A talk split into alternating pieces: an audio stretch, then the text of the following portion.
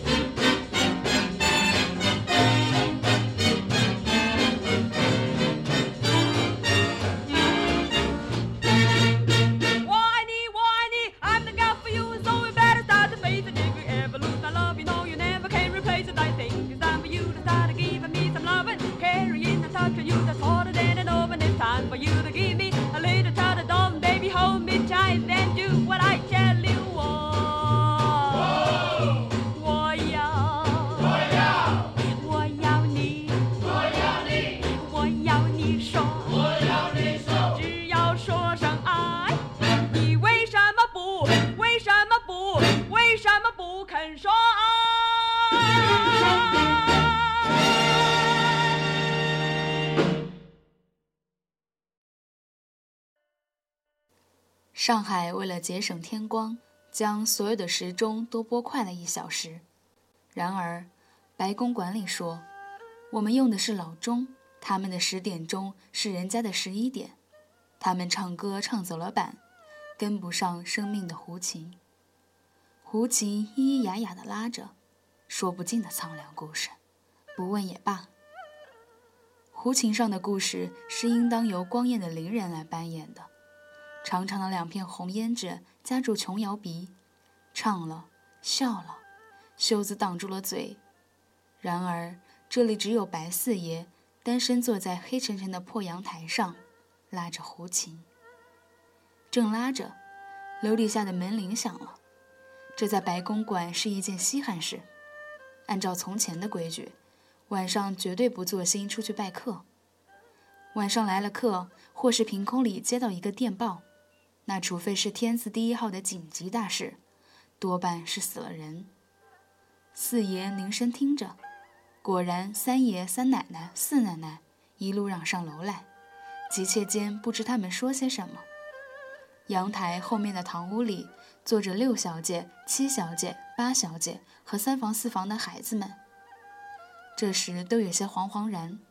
四爷在阳台上，暗处看亮处，分外眼明。只见门一开，三爷穿着汗衫短裤，两腿站在门槛上，背过手去，啪啦啪啦打蚊子，远远地向四爷叫道：“老四，你猜怎么着？六妹离掉那一位，说是得了肺炎，死了。”四爷放下胡琴，往房里走，问道：“是谁来给的信？”三爷道：“徐太太。”四爷若有所思道。死的那个不是徐太太的亲戚吗？三爷道：“可不是，看这样子是他们家特别托了徐太太来递信给我们的，当然是有用意的。”四爷道：“他们莫非是要六妹去奔丧？”三爷用扇子柄刮了刮头皮道：“照说呢，倒也是应该。”他们同时看了六小姐一眼，白流苏坐在屋子的一角。慢条斯理绣着一双拖鞋，方才三爷四爷一地一声说话，仿佛是没有他发言的余地。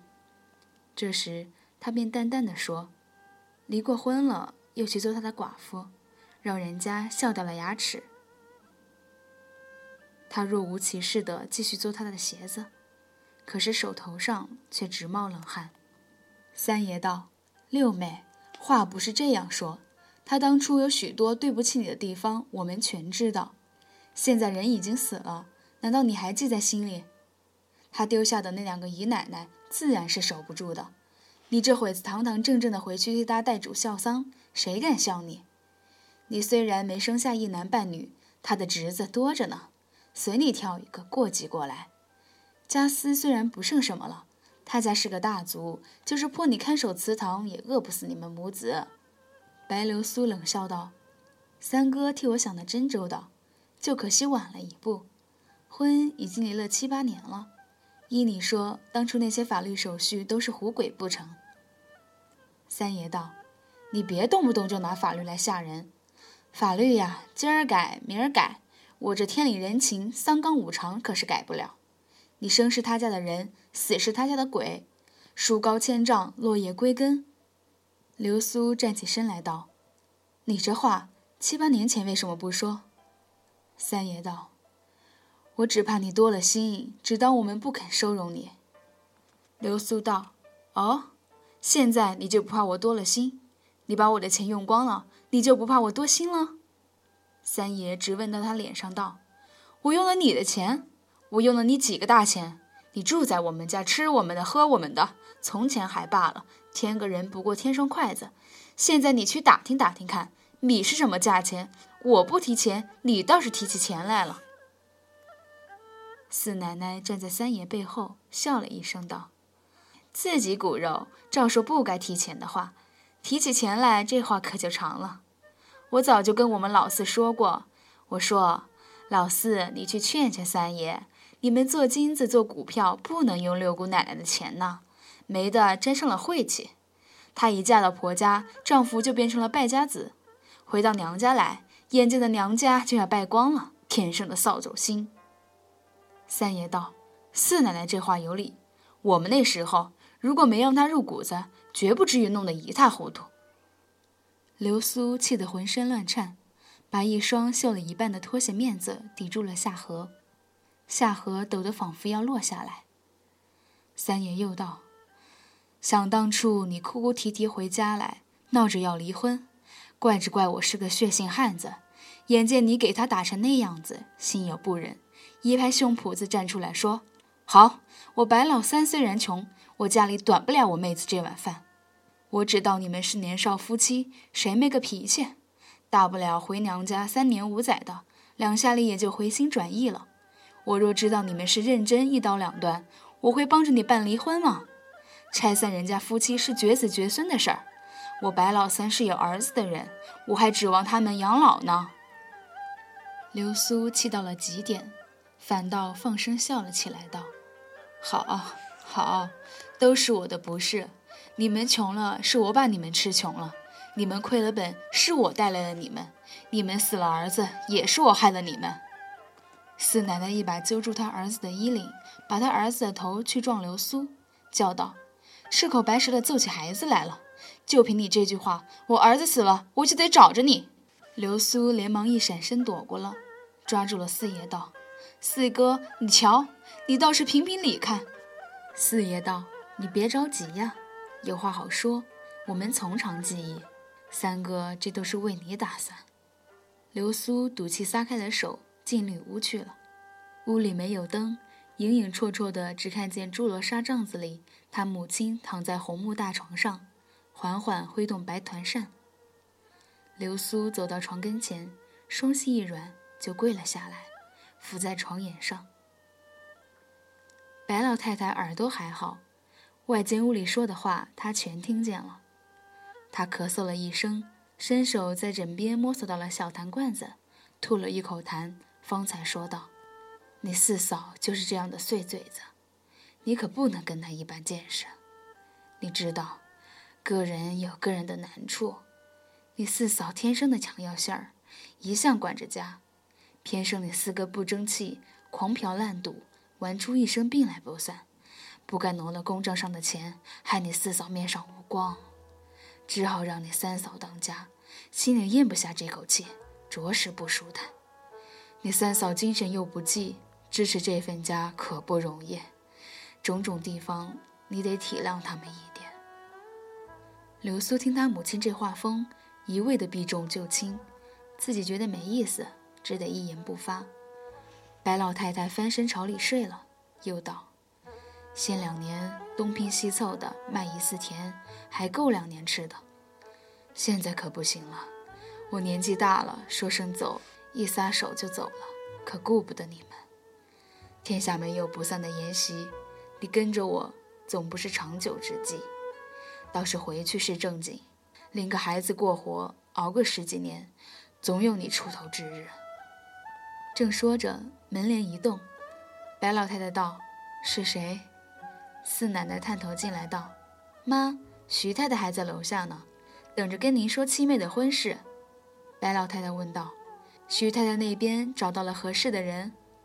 四奶奶道：“听她说的怪好的，就是年纪大了几岁。”白老太太咳了一声道：“保罗这孩子今年二十四了，真是我心上一个疙瘩。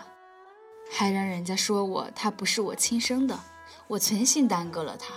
四奶奶把老太太搀到外房去。老太太道：“你把我在那儿的新茶叶拿出来，给徐太太泡一碗。绿杨铁桶子里的是大姑奶奶去年带来的龙井，高罐里的是碧螺春，别弄错了。”四奶奶答应着，一面叫喊道：“来人呐，开灯！”只听见一阵脚步响，来了些粗手大脚的孩子们，帮着大妈子把老太太搬运下楼去了。四奶奶一个人在外间屋里翻箱倒柜找寻老太太私房茶叶时，忽然笑道：“七妹，你打哪儿钻出来了？吓我一跳！我说怎么的？刚才你一晃就不见影了。”保罗细声道：“我在阳台上乘凉。”四奶奶咯咯笑道：“害臊呢！我说七妹，赶明儿你有了婆家，凡事可得小心一点，别那么由着性子闹。”离婚岂是那么容易的事？要离早离了，稀松平常。果真那么容易？你四哥不成才，我干嘛不离婚呢？我也是有娘家呀，我不是没处可投奔的。可是这年头，我不能不给他们划算划算。我是有点人心的，就得顾着这一点，不能靠了人家，把人家拖穷了。我还有三分廉耻呢。白流苏在他母亲床前凄凄凉凉跪着。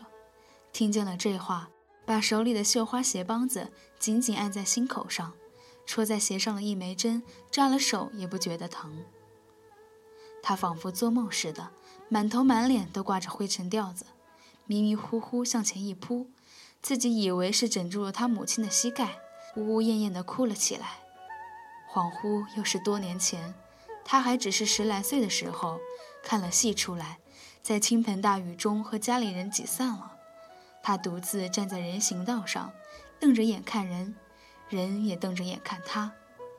隔着雨淋淋的车窗，隔着一层层无形的玻璃罩，无数的陌生人，人人都关在他们自己的小小世界里。他撞破了头也撞不进去，他似乎是掩住了。忽然听见背后有脚步声，猜是他母亲来了，便竭力定了定神，不言语。他所祈求的母亲与他真正的母亲根本是两个人。那人走到床前坐下了，一开口却是徐太太的声音。徐太太劝道：“六小姐，别伤心了，起来，起来！大热的天。”流苏撑着床勉强站了起来，道：“婶子，我，我在这儿再也待不下去了。”早就知道人家多闲着，我就直插明说。今儿当面锣对面鼓发过话了，我可没脸再住下去了。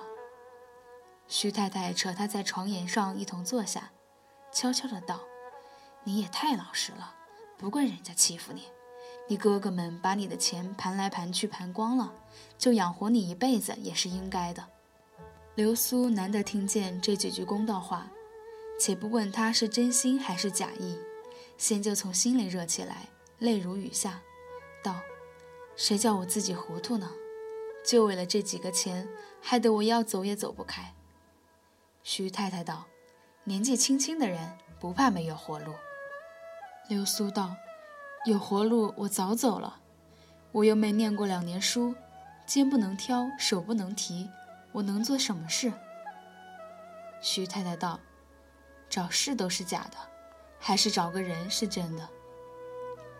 流苏道：“那怕不行，我这一辈子早完了。”徐太太道：“这句话只有有钱的人不愁吃不愁穿才有资格说，没钱的人要玩也玩不了啊！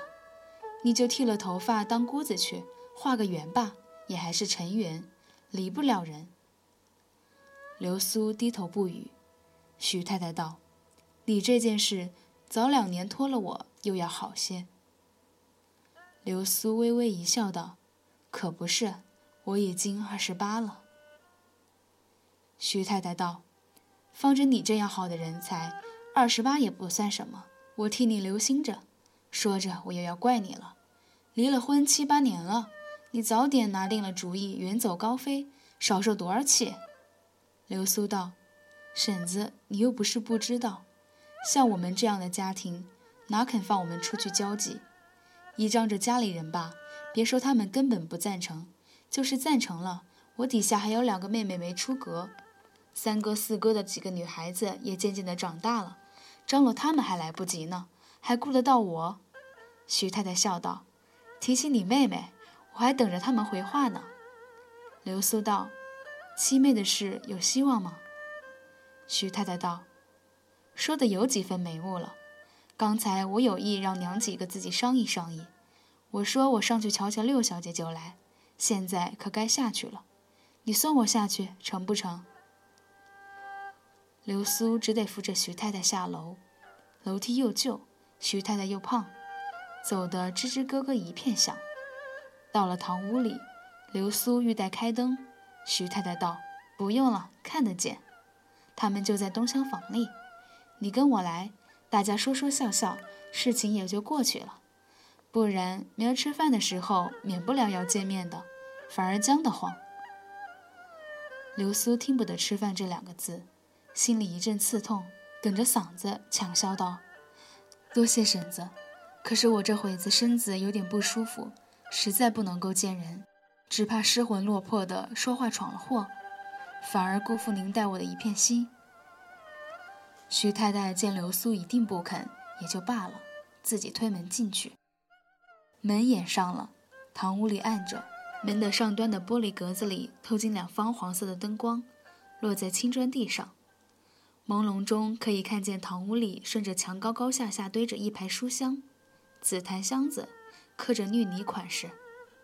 两旁垂着朱红对联，闪着金色寿字团花，一朵花托住一个墨汁淋漓的大字，在微光里，一个个的字都像浮在半空中，离着纸老远。流苏觉得自己就像是对联上的一个字，虚飘飘的，不落实地。白公馆里有这么一点像神仙的洞府，这里悠悠乎乎过了一天，世上已经过了一千年。可是这里过了一千年，也同一天差不多，因为每天都是一样的单调与无聊。流苏交叉着胳膊，抱住他自己的景象，七八年一霎眼就过去了。你年轻嘛？不要紧，过两年就老了。这里青春是不稀罕的，他们有的是青春。孩子一个个的被生出来，新的明亮的眼睛，新的红嫩的嘴。新的智慧，一年又一年的磨下来，眼睛钝了，人钝了，下一代又生出来了。这一代便被吸收到朱红洒金的辉煌背景里去，一点一点的淡金，便是从前的人怯怯的眼睛。流苏忽然叫了一声，掩住自己的眼睛，跌跌冲冲的往楼上爬，往楼上爬。上了楼。到了他自己的屋子里，他开了灯，铺在穿衣镜上，端详他自己。还好，他还不怎么老。他那一类娇小的身躯是最不显老的一种，永远是纤瘦的腰，孩子似的萌芽的乳。他的脸从前是白的像瓷，现在由瓷变为玉，半透明的玉。上颌起初是圆的，近年来渐渐的尖了。越显得那小小的脸小得可爱。脸庞原是相当的窄，可是眉心却很宽，一双娇滴滴、滴滴娇的清水眼。阳台上，四爷又拉起胡琴来了，依着那抑扬顿挫的调子，流苏不由得偏着头，微微费了个眼风，做了个手势。他对镜子这一表演，那胡琴听上去便不是胡琴。而是笙箫琴瑟奏着幽沉的庙堂舞曲，他向左走了几步，又向右走了几步，他走一步路都仿佛是合着失了传的古代音乐的节拍。他忽然笑了，阴阴的，不怀好意的一笑。外面的胡琴继续拉下去，可是胡琴诉说的是一些辽远的忠孝义节的故事，不与他相关了。徐太太打算替保罗说媒给一个姓范的，那人最近和徐先生在矿物上有相当密切的联络。徐太太对于他的家世一向就很熟悉，认为绝对可靠。那范柳园的父亲原是一个著名的华侨，有不少的产业分布在西兰、马来亚等处。范柳园今年三十二岁，父母双亡。白家众人质问徐太太，何以这样的一个标准夫婿到现在还是独身的？徐太太告诉他们，范柳园从英国回来的时候，无数的太太们紧扯白脸的把女儿送上门来，硬是要推给他，勾心斗角，各显神通，大的闹过一番。这一捧却把他给捧坏了，从此他把女人看成他脚底下的泥。由于幼年时代的特殊环境，他脾气本来就有点怪癖。他父母的结合是非正式的，他父亲一次出洋考察。在伦敦结识了一个华侨的交际花，两人秘密的结了婚。原籍的太太也有点风闻，因为惧怕太太的报复，那二夫人始终不敢回国。范柳园就是在英国长大的。他父亲过世以后，虽然大太太有两个女儿，范柳园要在法律上确定他的身份，却有种种棘手之处。他孤身流落在英伦，很吃过一些苦。然后方才获得了继承权。至今，范家的族人还对他抱着仇视的态度，因此他总是住在上海的时候多，轻易不回广州的老宅里去。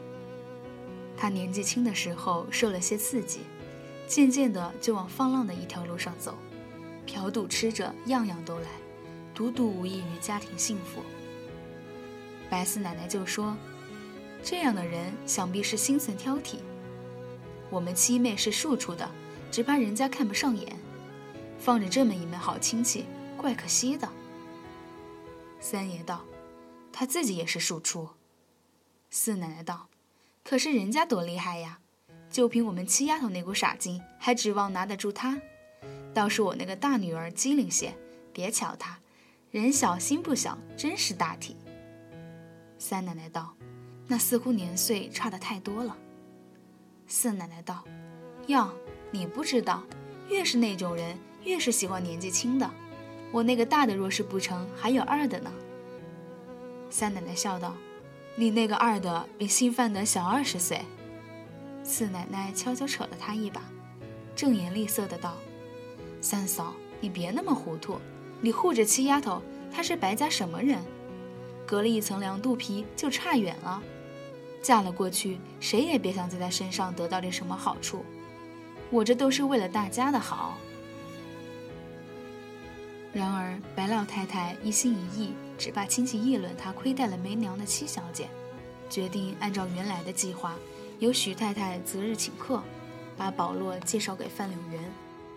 徐太太双管齐下，同时又替流苏物色到一个姓江的，在海关里做事，新雇了太太。丢下了五个孩子，急等着续弦。徐太太主张先忙完了保罗，再替流苏撮合，因为范柳园不久就要上新加坡去了。白宫管理对于刘苏的再嫁，根本就拿她当个笑话，只是为了要打发她出门，没奈何，只所不闻不问，由着徐太太闹去。为了保罗这头亲，却忙得鸦飞雀乱，人仰马翻，一样是两个女儿。一方面如火如荼，一方面冷冷清清，相形之下，委实使人难堪。白老太太将全家的金珠细软尽情地搜刮出来，能够放在保罗身上的都放在保罗身上。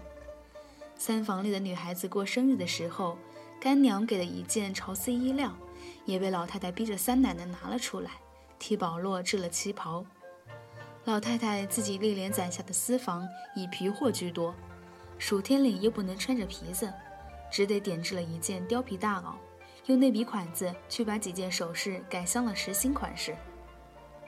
到了那天，老太太、三爷、三奶奶、四爷、四奶奶自然都是要去的。保罗听说了四奶奶的阴谋，心里着实恼着她，执意不肯和四奶奶的两个女儿同时出场，又不好意思说不要他们，便下死劲拖着流苏一同去。一部出差汽车黑压压坐了七个人，委实再也挤不下去了。四奶奶的女儿金枝金蝉便惨遭淘汰。他们是下午五点钟出发的，到晚上十一点方才回家。金枝金蝉哪里放得下心，睡得着觉，眼睁睁盼着他们回来了，却又是大伙儿哑口无言。保罗沉着脸走到老太太房里，一阵风把所有的插袋全拨了下来，还了老太太，一言不发回房去了。金枝金蝉把四奶奶拖到阳台上，一叠连声追问：“怎么了？”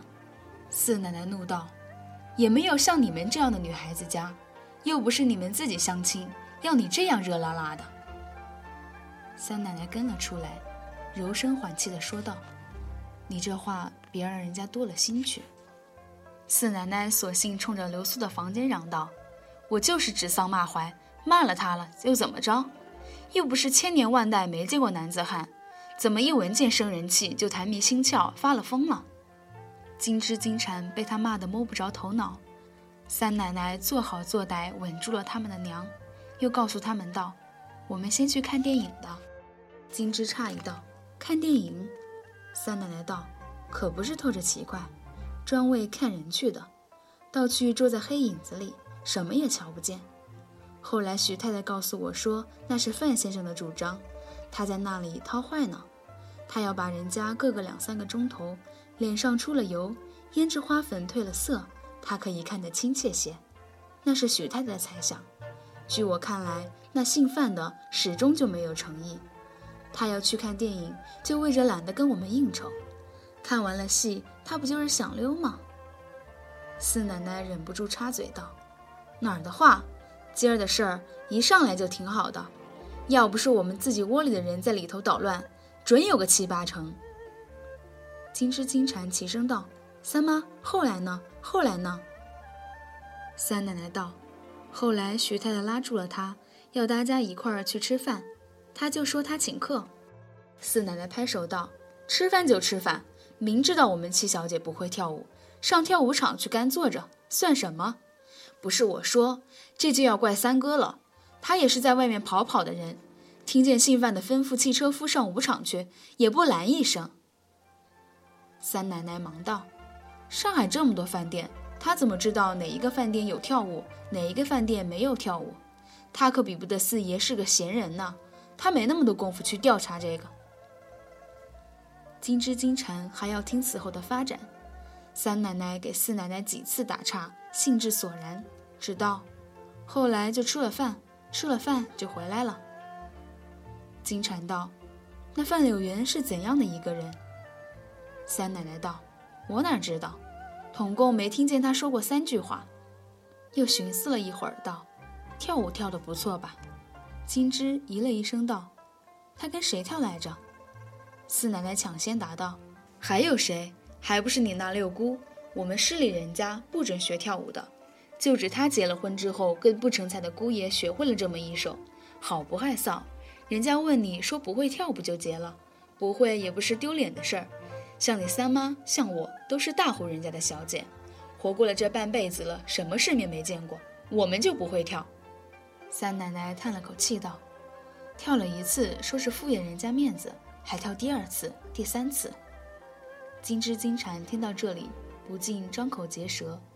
四奶奶又向那边喃喃骂道：“猪油蒙了心！你若是以为你破坏了你妹子的事，你就有指望了。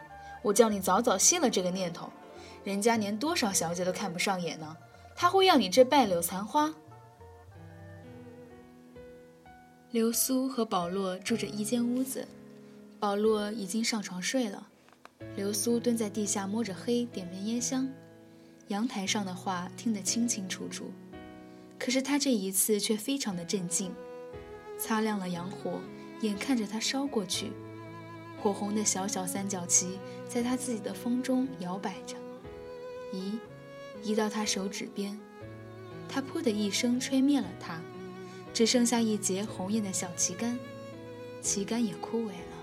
垂下灰白卷曲的鬼影子。他把烧焦的火柴丢在烟盘子里。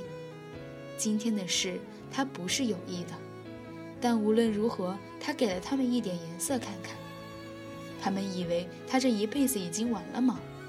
早呢，他微笑着。保罗心里一定也在骂他，骂得比四奶奶的话还要难听。可是他知道，保罗恨虽恨他，同时也对他刮目相看，肃然起敬。一个女人再好些，得不着异性的爱，也就得不着同性的尊重。女人们就是这点贱。范柳园真心喜欢他吗？那倒也不见得。他对他说的那些话，他一句也不相信。他看得出他是对女人说惯了谎的。他不能不当心。他是个六亲无靠的人，他只有他自己了。床架上挂着他脱下来的月白蝉翼纱旗袍，他一歪身坐在地上，搂住了长袍的膝部，郑重地把脸依偎在上面。蚊香的绿烟一蓬一蓬浮上来，直熏到脑子里去。他的眼睛里，眼泪闪着光。